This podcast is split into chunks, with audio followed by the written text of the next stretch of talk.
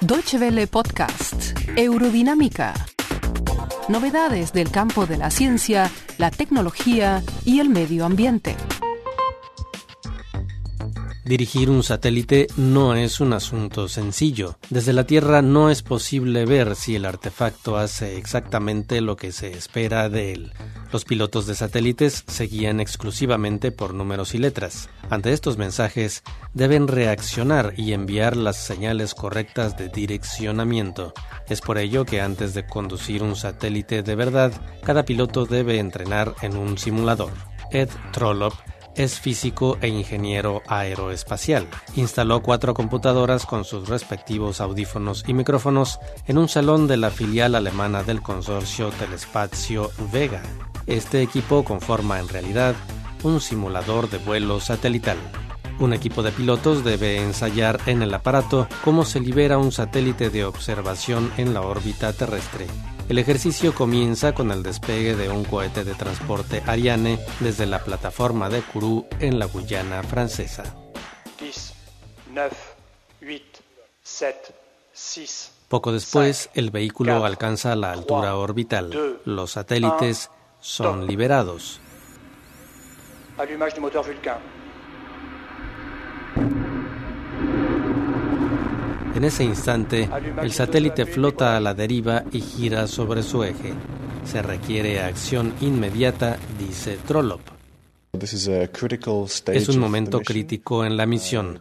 El satélite requiere de sus paneles solares para absorber la energía necesaria, así que debemos salir cuanto antes. Toma entonces el mando el gestor de operaciones espaciales Rainer Lamat.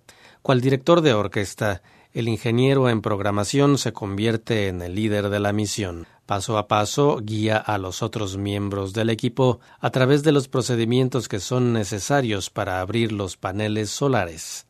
Los otros pilotos son conocidos como SOE 1 y SOE 2, es decir, ingenieros aeroespaciales que se ocupan de aspectos técnicos específicos.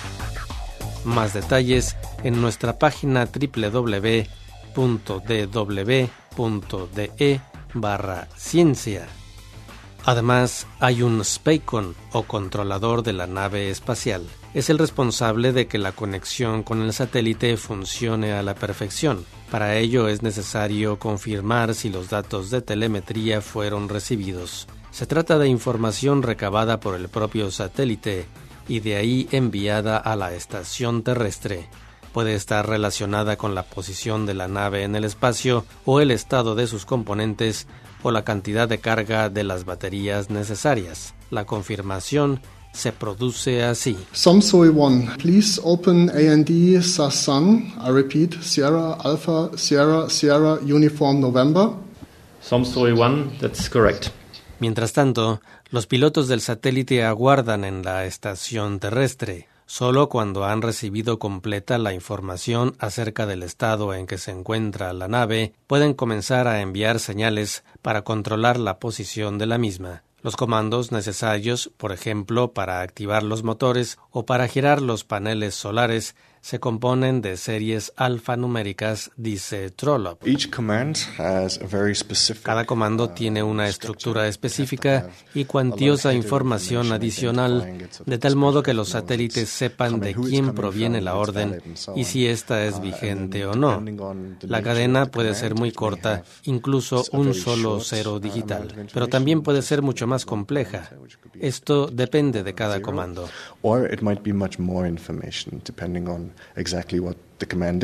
Aproximadamente un cuarto de hora más tarde, el objetivo primario se ha conseguido en el simulador. La información telemétrica indica a los pilotos que los paneles solares se encuentran despegados y en posición, y que suministran energía al satélite.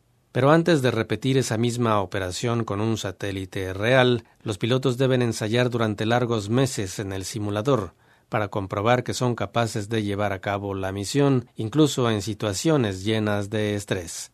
En una misión real, no solo los costosos satélites, sino también vidas humanas, dependen de esa meticulosa preparación. Muchas gracias por su atención. Más informaciones sobre nuestros contenidos en nuestra página de internet www.de y en Facebook y Twitter.